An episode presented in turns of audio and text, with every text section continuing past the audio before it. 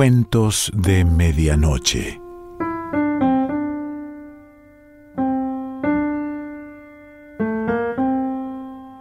El cuento de hoy se titula El hormiguero y pertenece a Henry Trujillo.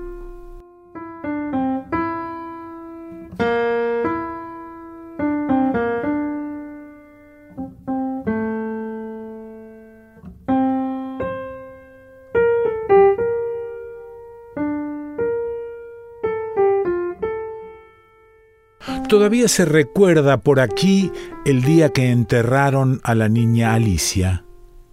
Todo estaba lleno de crespones negros.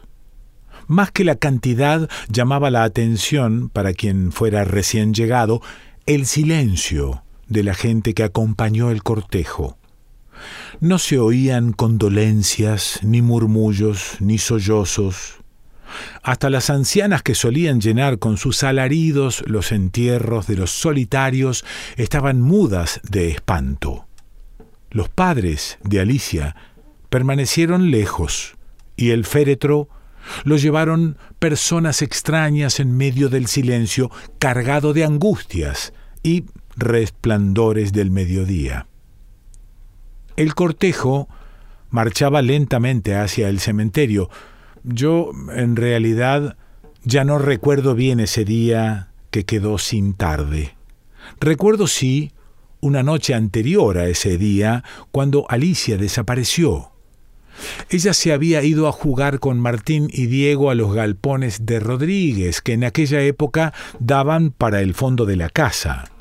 La única forma de llegar allí no siendo por el frente, que ese mes permanecía cerrado, era atravesando mi patio y la quinta que tenía a continuación, donde, debo decirles, si es que están dispuestos a creerme, ese verano crecieron zapallos de un tamaño que nunca antes había visto. Los gurises acostumbraban cruzar el alambrado desde la casa de Diego a la mía y de ahí a los galpones. Esa tarde los vi cruzar como a las cinco. Yo daba vuelta tierra de este lado de las cañas, así que no me vieron. Pero yo sí, los vi a ellos. Los dos varones corrían. La niña pedía que no la dejaran atrás. Después los perdí de vista un largo rato. A las seis, cuando terminé de trabajar, todavía no habían regresado. Creí haber visto a Diego de reojo caminando en el techo del galpón. Pensé que podía caerse y me acerqué para gritarles un rezongo, pero cuando llegué ya no había nadie en el techo ni en ninguna otra parte que pudiera ver. Guardé la pala y el asadón en un cajón que tengo al lado de la cocina y volví para cerciorarme. No vi a nadie. A las nueve apareció la madre de Alicia. Ya hacía un rato que llovía fuerte y su hija no aparecía. Para peor, acababa de encontrar a Diego y Martín a dos cuadras de allí, junto a la cañada. Habían estado jugando en el terraplén hasta que cayeron las primeras gotas. En ese momento Alicia había emprendido el regreso a su casa y ellos se habían refugiado en el almacén de Medina. Hacía de eso como una hora y no la habían visto más. Y como usted sabe, ella es muy obediente, decía la buena mujer. Si se le dice que vuelva a las siete, vuelve a las siete.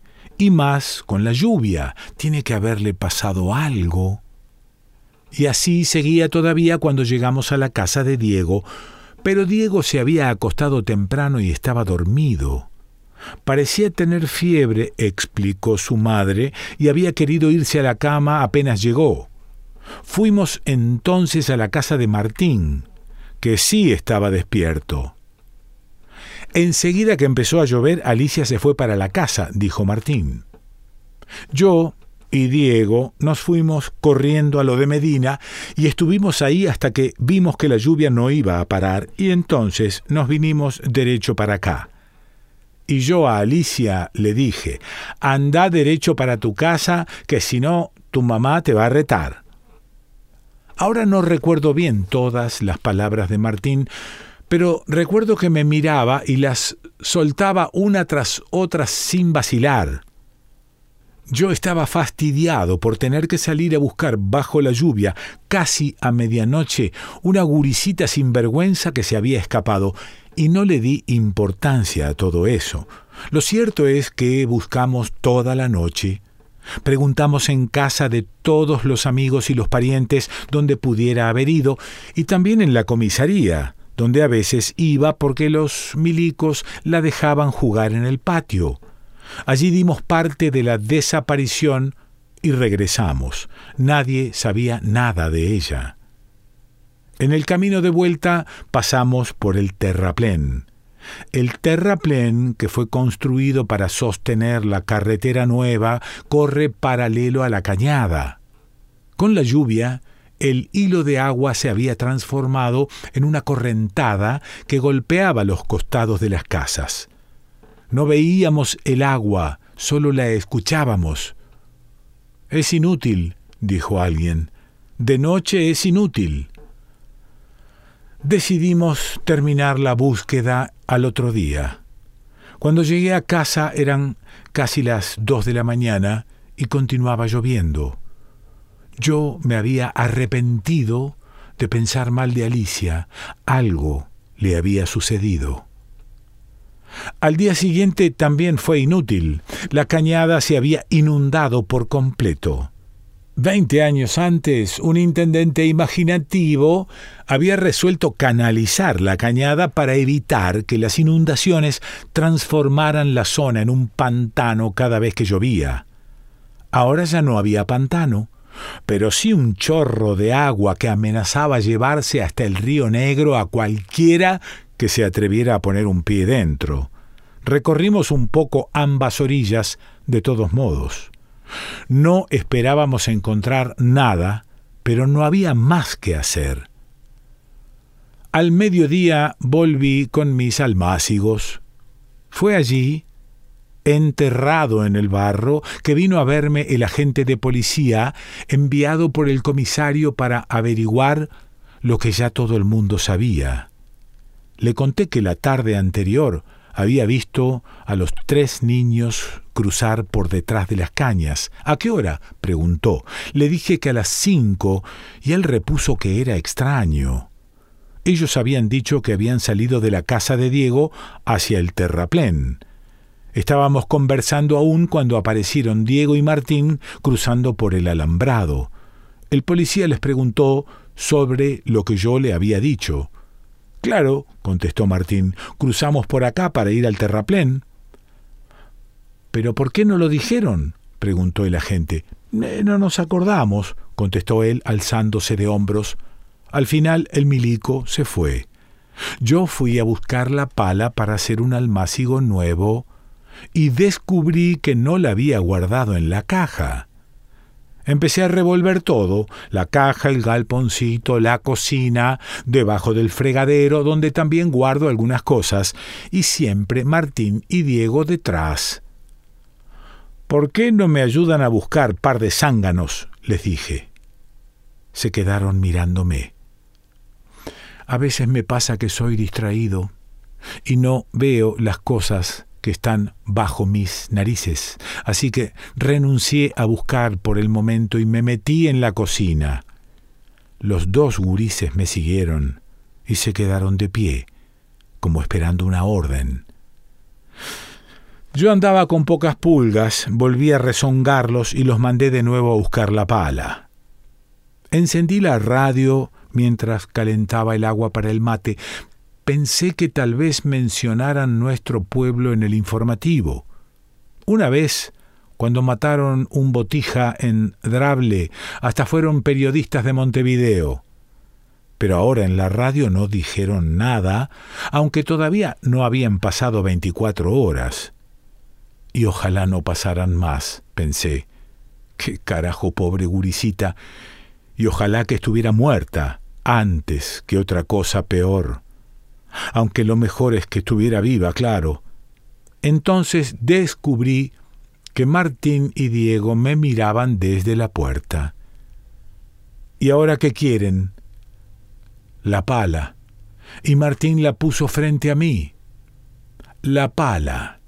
Resulta que estaba junto a la higuera, al lado de las cañas.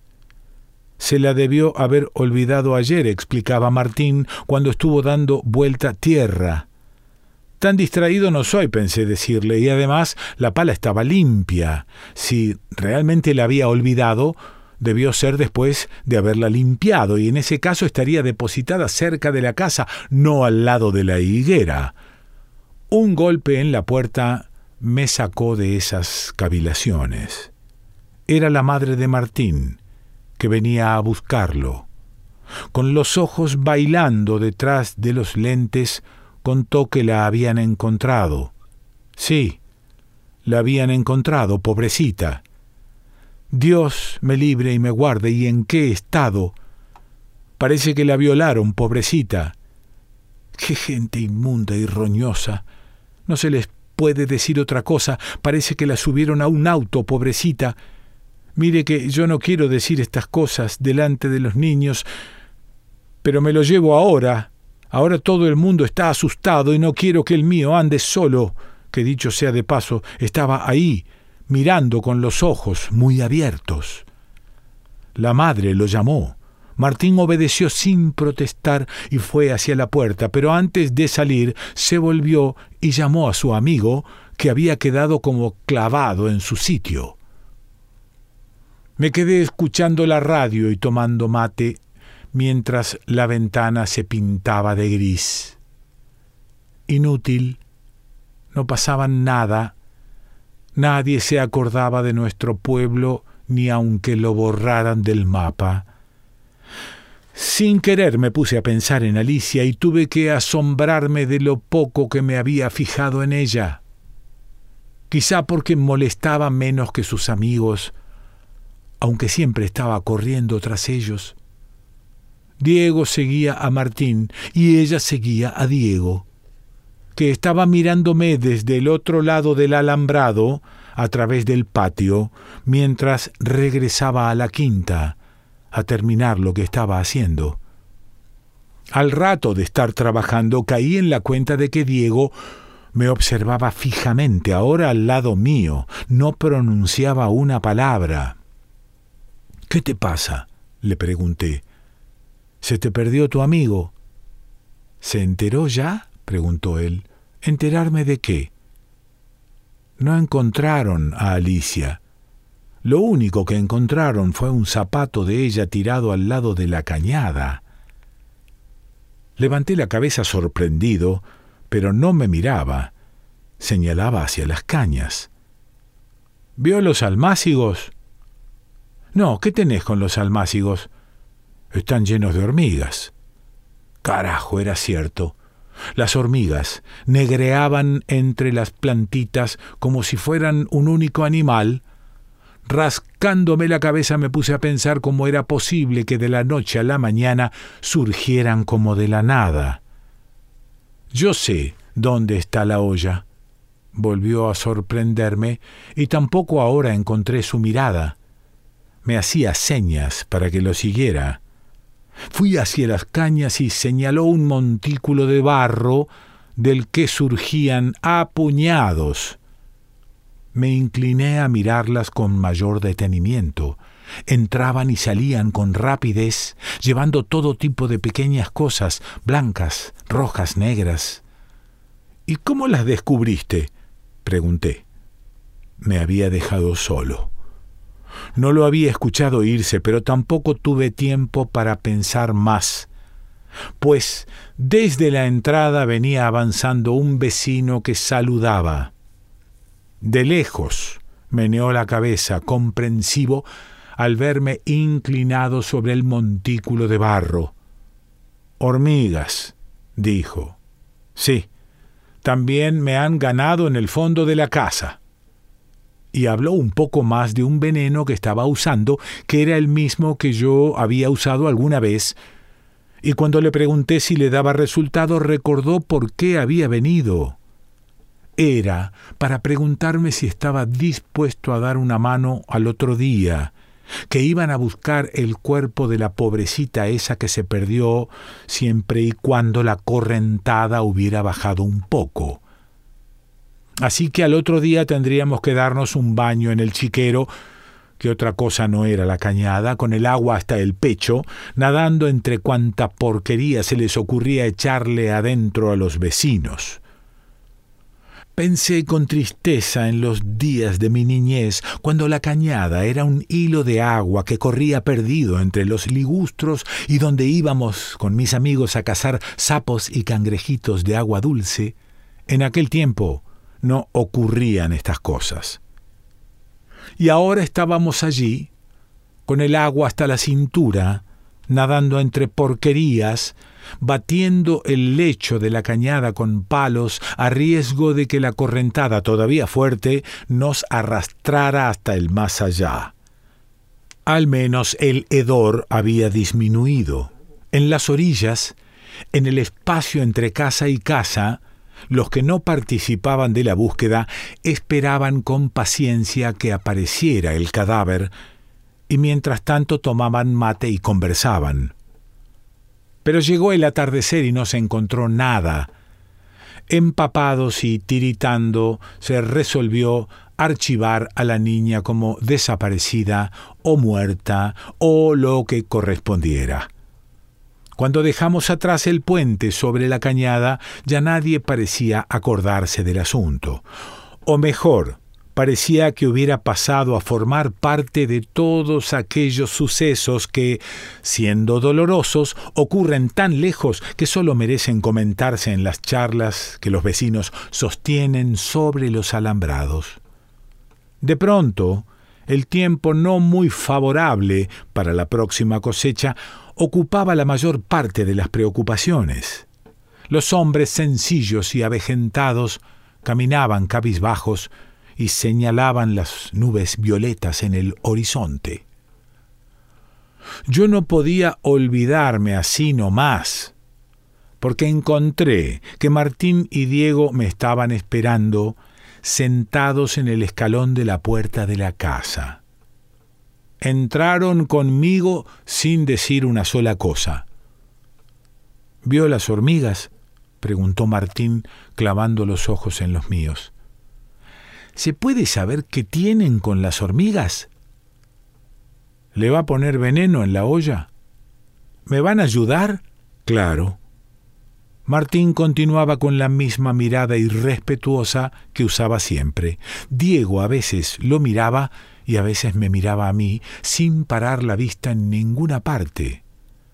Puse el agua a calentar y fui a cambiarme la ropa mojada. Después volví a la cocina. Tiré despacio la hierba vieja pensando en todo eso. Ellos permanecían en silencio, aunque Martín estudiaba, como solía hacer, la colección de botellitas que tenía en el aparador sobre la cocina. Diego, sentado, miraba mi espalda mientras yo continuaba sacando la hierba del mate. Bueno, dije al fin, mañana voy a comprar el veneno. ¿Me van a ayudar entonces? Vengan de tarde. Claro, respondió Martín. Mañana venimos. Vámonos, Diego. Quedé solo. Encendí la radio y terminé de aprontar el mate mientras pasaban las noticias de las ocho. Tampoco hoy mencionarían a nuestro pueblo. Me senté a mirar lo que quedaba del cielo por la ventana. Traté de no pensar en hormigas, ni en Martín, ni en Diego, ni en nadie. De Alicia no me acordaba más. A las nueve apagué las luces y me acosté. Rígido, mirando el techo, dormí sin soñar nada, con sueño de cansado y de quien quiere olvidar, casi sin darme cuenta. Cuando abrí los ojos, ya el primer relumbrón de la mañana aparecía en la ventana. Despacio me levanté y prendí la radio. La voz de Gardel se desgranó en una guitarra metálica y gimiente.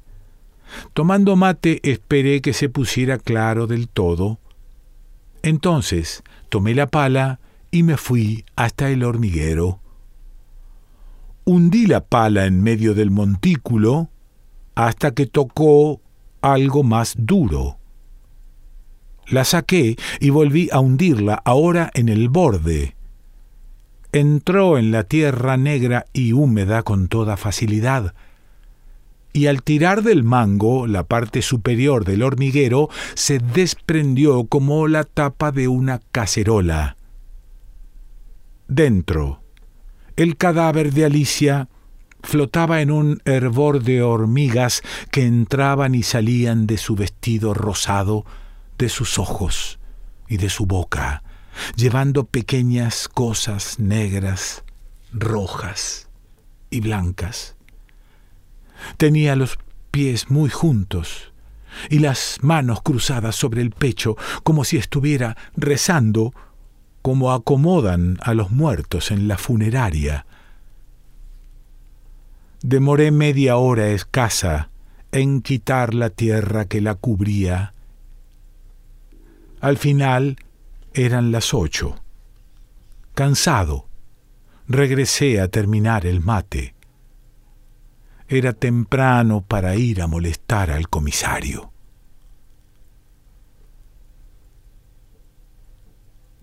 Henry Trujillo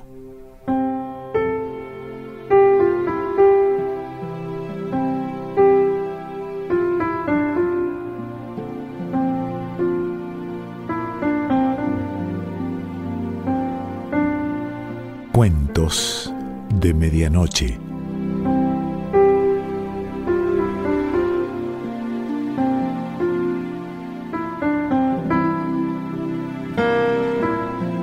Selección Pancho Mondino. Idea y lectura Quique Pessoa.